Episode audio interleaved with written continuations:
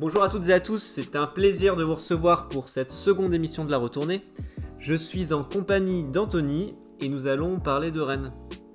Installez-vous, ici Clément, tout de suite la retournée. Jingle. C'est nul. Cette montée rageuse de Lukaku.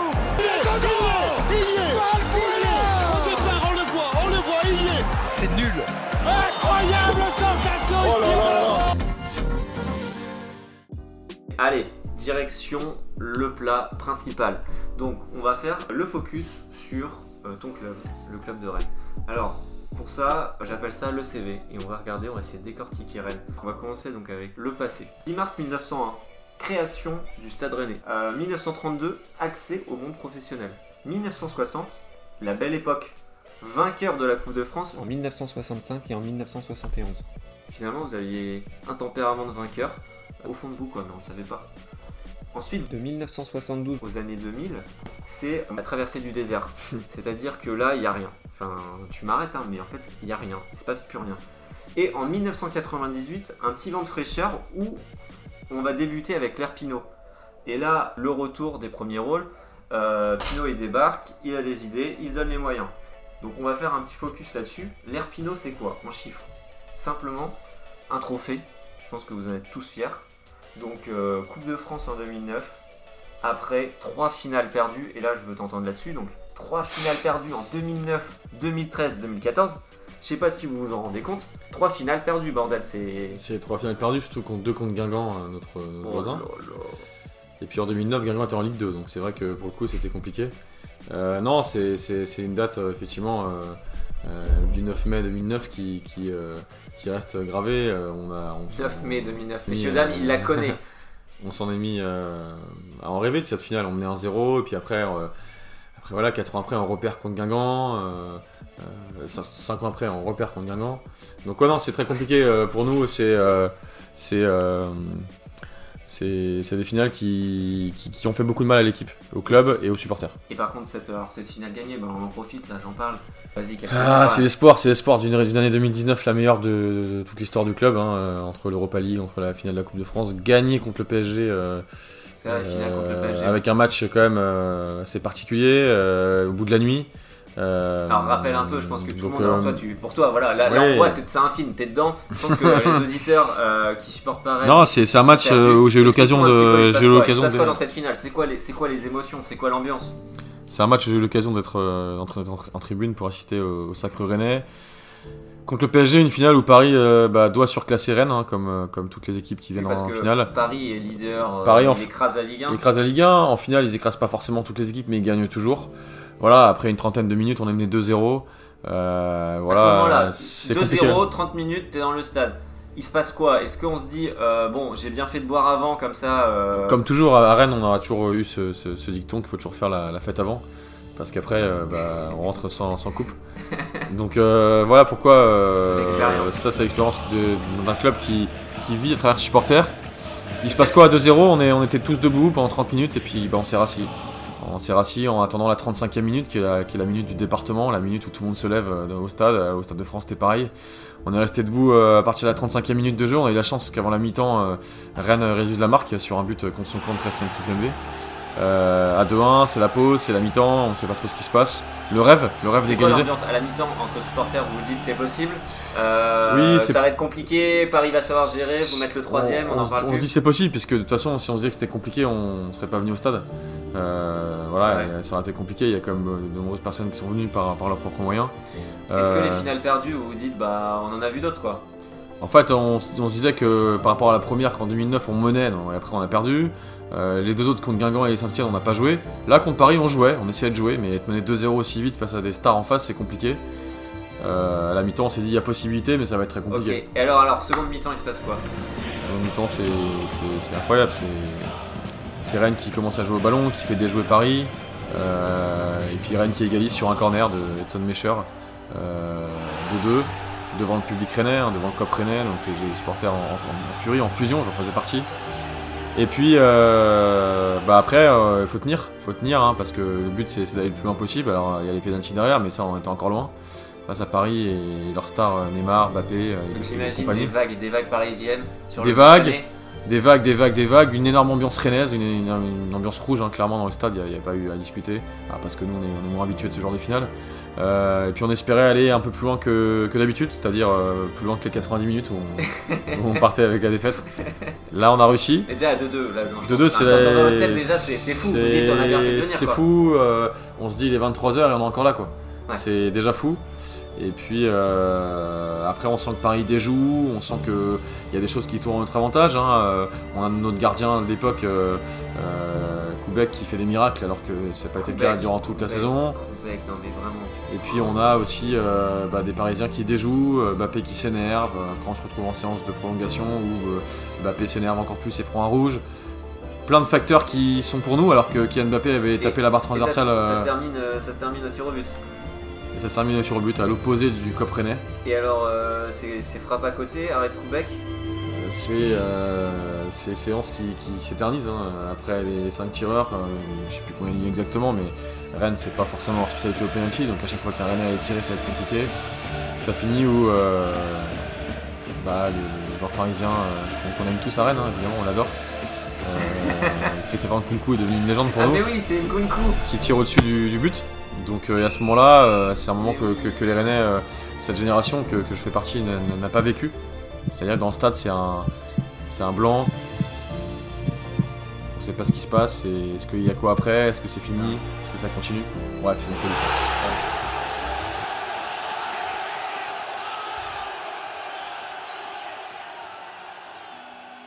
On revient à l'Erpino en chiffres, donc un trophée, on voit que ça t'a marqué. Un staff, alors plusieurs présidents, bon celui qu'on retient c'est Olivier Létang, qui est aujourd'hui à Lille, euh, qui était là donc euh, 2017 à 2020. C'est un peu le duo, quoi, c'est- euh, ce qu'on retiendra longtemps à Rennes avant de pouvoir dépasser ce qu'a fait Olivier Létang d'un point de vue euh, com, recrutement. euh, euh, il a été là aussi quand les joueurs ont fait euh, des, des résultats sportifs extrêmement bons. C'est le, le- le- Mm. le duo Létang euh, et Julien Stéphan, et- enfin, coach On exceptionnel. peut en reparler aussi, donc euh, là il est parti, il est parti justement parce qu'il y a des choix discutables. Ça explique aussi peut-être la méforme de Rennes, on en reparlera. Oui, je pense que là aujourd'hui on n'a pas notre Euh, dynamique. c'est pas la on va dire, il, il a fait des choses bien, je pense qu'il y a des choses moins bien. Bah, il est parti parce qu'on leur reprochait de dépenser trop. Euh, aujourd'hui on dépense autant et on n'a un- pas la même dynamique. Donc euh, bon, c'est pas. On a aussi eu un nouveau président hein, qui. euh, euh, qui, qui a moins d'expérience dans le football. Il venait- Nicolas Solvec, Ouais, Nicolas Solveig, qu'on connaît un peu moins. ouais, inconnu. euh, Enfin, moi, Inconnu, a- il avait une petite expérience à Monaco quand il est arrivé à Rennes, mais c'est un- c'est quelqu'un qui connaît un peu moins le football. euh, et puis, euh, Vous attendez quoi du coup de. bah, on attend euh, d'être dans la continuité de l'étang, mais pour l'instant, on en est très très loin. Un autre. Complète, ça n'a rien à voir. Ah, c'est va. différent, beaucoup moins de com. euh, euh, on sent, on sait pas trop les, les- la, voilà, la relation qu'il a avec son, son coach. Donc euh, c'est un peu compliqué aujourd'hui. On a un peu, c'est pas un flou, hein, on sent qu'il est présent, mais euh, pas autant que ce qu'on souhaiterait. Pour les entraîneurs, on a, on a pas mal d'entraîneurs. Alors moi, j'étais j'étais surpris en préparant ça. Antonetti de 2009 à 2013, Montagnier de 2013 à 2016, Courbis, Gourcuff, Lamouchi et enfin Julien Stéphan qui va s'installer 2018 à 2021 et qui va faire des merveilles. Et maintenant, euh, je te laisse dire l'entraîneur. Certains l'appellent Pep, euh, ça sera notre Pep à nous, Pep Genesio, euh, qui récupère un. C'est pas un chantier, hein, c'est quand même le travail qu'a fait Julien Stéphan, travail énorme d'avoir porté le club, lui qui l'a coaché dans, Et- dans- dans- dans- voilà, dans, dans les équipes amateurs et de l'avoir porté en Ligue des Champions. Il récupère un groupe malade, euh, surtout je pense. Ton avis sur Pep alors T'attends quoi de Pep? Bah, déjà, j'attends que c'est la première fois à Rennes que que- que- qu'un coach arrive et, et a joué la Ligue des Champions avec un club précédent. Donc ça, ça veut dire que le club grandit. Euh, maintenant, j'attends que euh, on arrive à repartir parce que euh, rester euh, durer dans le football, c'est dur. S'installer euh, dans le temps, c'est ce qui est le plus compliqué. Euh, il va falloir que cette année, il soigne un peu les joueurs malades pour espérer accrocher une place en Europe, ce qui va être très compliqué. Je pense plutôt au chantier plus raisonnable, plus réaliste l'année prochaine, de pouvoir apporter les joueurs qu'il a choisis. Il a quand même des bons joueurs. Je pense que quelqu'un qui doit se faire respecter aussi. Quand on a battu récemment Manchester City un cadre de, en Ligue des Champions, euh, quand on a fait OK une petite expérience en Chine, hein, Euh, il faudra laisser du temps, il faudra pas juger sur euh, jusqu'à la fin de saison. Euh, maintenant, il faudra les, les, les Rennais, effectivement, comme tout supporter, quand, quand- quand on s'habitue à avoir des choses bien, on a envie que ça continue. Je pense qu'il faudra être patient. On l'a souvent été par le passé, il faudra l'être au moins jusqu'à la fin de saison et, et voir ce que l'année prochaine ça donne sur un nouveau recrutement et sur euh, une mise en place. On en reviendra sur le recrutement, euh, Ouais. on va en parler. Euh, on enchaîne avec les. Juste pour terminer sur l'Erpino, les joueurs de légende. Alexander Fry, justement, t'en as parlé. Alexandre Frey, c'est le dernier numéro 9, le vrai 9 à Rennes qu'on a eu. Il est arrivé, il a été critiqué, et puis derrière, il a réussi à marquer. Là, euh, là, pour les, les jeunes, euh, ils nous perdent, mais allez voir, allez voir des, des petites vidéos. C'est voilà, c'est les joueurs légendes. C'est des joueurs qui, qui ont marqué, euh, qui ont marqué le club. hein. Aujourd'hui encore, on parle toujours d'Alexander Frey. Ah ouais? Toujours, ça reste le dernier attaquant rennais qu'on a eu. hein. Il y a pas de... Si je te dis euh, Kim Kallström, Kim Kallström, c'est une belle référence rennaise. euh, un beau joueur, est un combattant, euh, ce suédois Kallström qui a, qui, était, qui, a, qui a vraiment imposé au milieu de terrain un bon, un bon style. qui est parti à Lyon. Qui est parti à Lyon dans la foulée, donc ça veut dire qu'à l'époque c'était le Grand Lyon, donc Ouais. euh, c'était quelque chose de- d'important. Un très bon joueur qui, qui, a beaucoup marqué euh, aussi euh, les esprits rennais. Quoi. Olivier Monterrubio. Olivier Monterubio, euh, associé avec Alexander Frey, un, un passé, on va dire, plus douloureux quand on est supporter rennais et qu'on a fait une partie de sa carrière à Nantes. Mais, euh, mais Olivier Monterubio, aujourd'hui, avec, le, avec Frey, vraiment, c'était, on allait au stade et, et je me rappelle, à tous les matchs, il, y avait, il, y avait, il y avait des buts euh, avec euh, passe des Monterubio, but de Frey, quoi. C'était simple. Et euh, alors plus, plus récent, là, Romain Danzé. C'est peut-être le joueur légende. C'est la légende. La légende, la légende, la légende rennaise à Rennes, on, en rigole beaucoup, mais c'est la légende rennaise. C'est la danse, comme on l'appelle. C'est voilà, Romain Dansé, c'est un club qui a fait toute sa carrière à Rennes. Ça n'a pas été le joueur le plus. C'est quand même un joueur mystère. C'est un joueur mystère. C'est un joueur mystère parce que vu de l'extérieur, euh, moi j'ai vu les matchs de Rennes, suis assez euh, épaté de voir qu'il a fait une carrière aussi longue. Parce que quand on le voit, euh, il n'y a pas de point fort qui se dégage. Je pense que ce genre-là, et toute l'humilité qu'il a, il est lui-même étonné. Euh, Aujourd'hui, par sa longévité, c'est aussi dû parce qu'il n'a pas été blessé souvent. C'est ça qui l'a aidé à toujours être présent. Ah, c'est une force. ouais. Et après, c'est un joueur qui, qui, voilà, qui a été apprécié des supporters, pas forcément dans son, dans son, dans son talent, poussé au plus haut niveau. Il est conscient que voilà, il a gravi les échelons étape après étape, mais qu'en fait, tout est allé très vite. Il a apporté quand même à l'équipe, hein, euh, euh, bah, déjà tout simplement le fait de- d'être né dans la région, le fait d'être capitaine euh, de l'équipe par la suite, et puis dans sa longévité, aujourd'hui c'est un, joueur emblématique.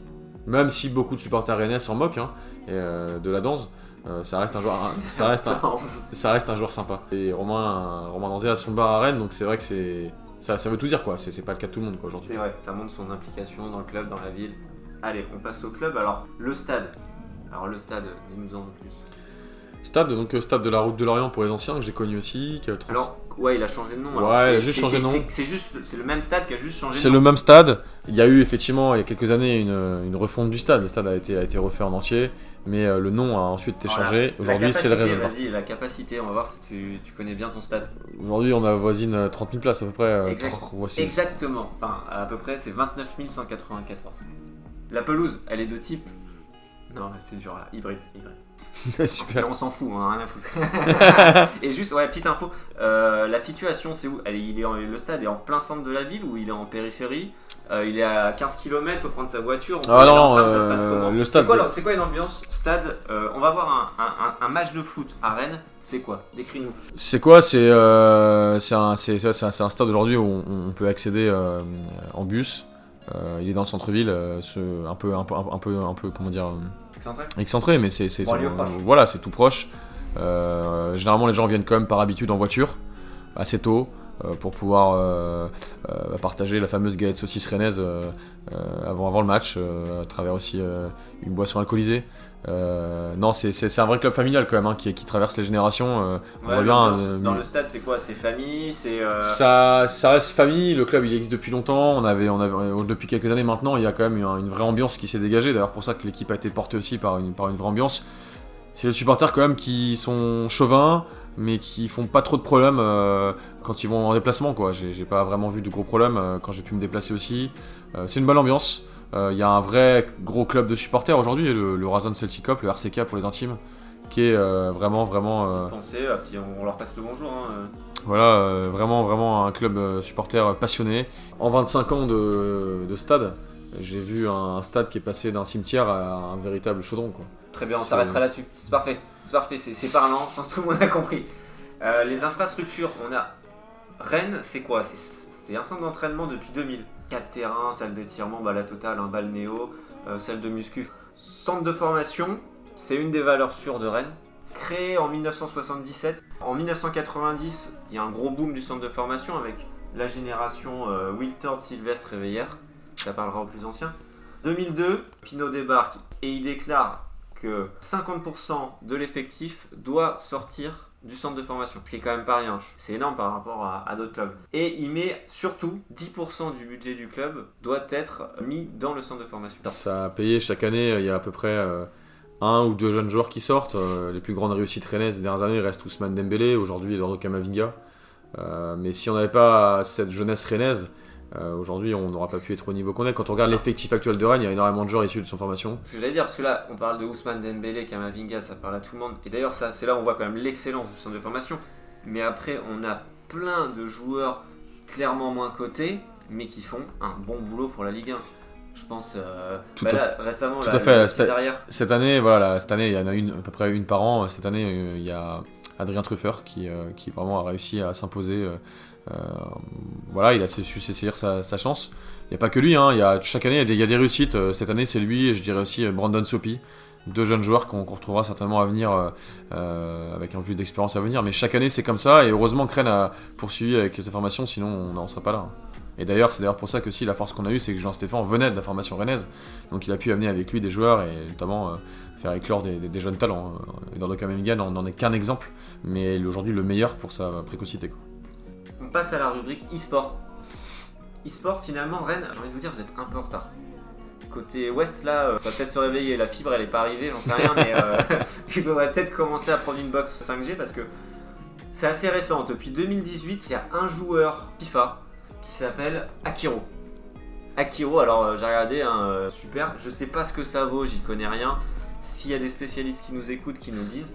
En tout cas, voilà, un joueur, bon, depuis 2018. Foot féminin, par contre, non, pas de foot féminin à Rennes. Alors c'est un projet actuel aujourd'hui, euh, comme euh, des projets qui, vont bientôt arriver en fait, c'est la bonne nouvelle pour Rennes. Il y a un projet bientôt de, rénover en fait le centre de formation rennais. Euh, aujourd'hui le centre s'appelle la Pivardière, on prévoit d'avoir la Pivardière 2, donc un nouveau centre de formation et une équipe féminine qui devrait être lancée d'ici un ou deux ans.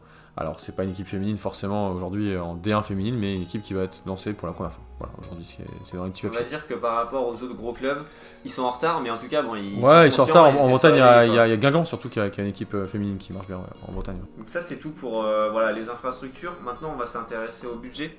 On a les 4 dernières années et oui les amis, l'épisode 2 touche à sa fin. Si vous souhaitez écouter la suite de ce débrief freiné, je vous invite à aller cliquer sur l'épisode 3, toujours en compagnie d'Anthony et moi-même. Allez, ciao les amis